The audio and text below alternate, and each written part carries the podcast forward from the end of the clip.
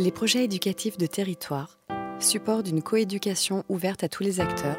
quels enjeux démographiques dès aujourd'hui et pour demain? Frédéric Jésus, médecin pédopsychiatre, formateur consultant, politique sociale, familiale et éducative locale. Merci. Écoutez, je suis vraiment très reconnaissant aux organisateurs de cet euh, après-midi de m'avoir euh, contacté, de m'y avoir associé. Pourquoi il me semble qu'il est envisageable de considérer la, la coéducation ouverte à tous ces acteurs comme étant une des sources d'inspiration des logiques du projet éducatif de territoire et de repérer aussi de façon un peu prospective, voire même peut-être utopique, vous me le direz, ce que peuvent être les enjeux démocratiques pour aujourd'hui et pour demain de cette mise en, projet des différents acteurs de l'éducation. Alors, je, suis dans une expérience de départ qui n'était pas forcément formatée pour parler de projet éducatif de territoire euh, aujourd'hui, mais néanmoins, euh, c'est vrai que j'ai exercé la pédopsychiatrie de service public pendant 35 ans, de 1979 à, 2014,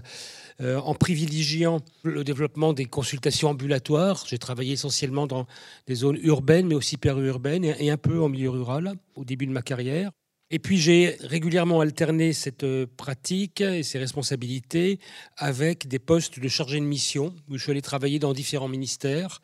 aussi bien euh, santé que euh, affaires sociales et, coopération aussi, puis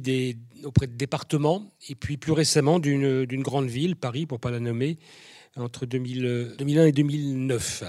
sur un poste de chargé de mission enfance-famille, qui me mettait en transversalité de toutes les compétences de la ville et du département de Paris.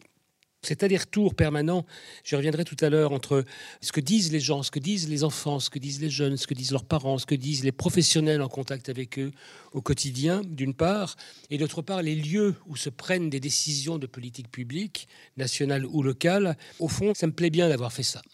Ça me plaît bien d'avoir été dans un aller-retour permanent entre les petites gens, je dirais, puis, les belles personnes. Euh, ceux qui euh, connaissent des difficultés à un moment donné, je les rencontrais dans ce cadre de difficultés, donc je ne veux pas généraliser à toute une population d'enfants ou de familles ce que j'ai perçu dans une consultation spécialisée, parce que ce serait pas juste et ce serait pas honnête.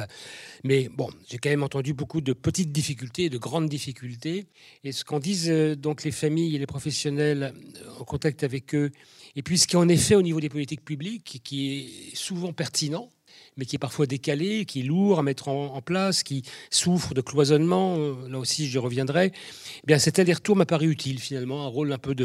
d'ambassadeur ou de, passeur ou d'interprète. Et, ça m'a sensibilisé en effet euh, à l'ensemble des acteurs qui intervenaient pour l'éducation des enfants. Et c'est peu à peu que j'ai compris qu'on pouvait formaliser tout ça sous le concept, le terme et le concept de coéducation, ce qui était à l'origine d'un premier bouquin que j'ai publié en 2004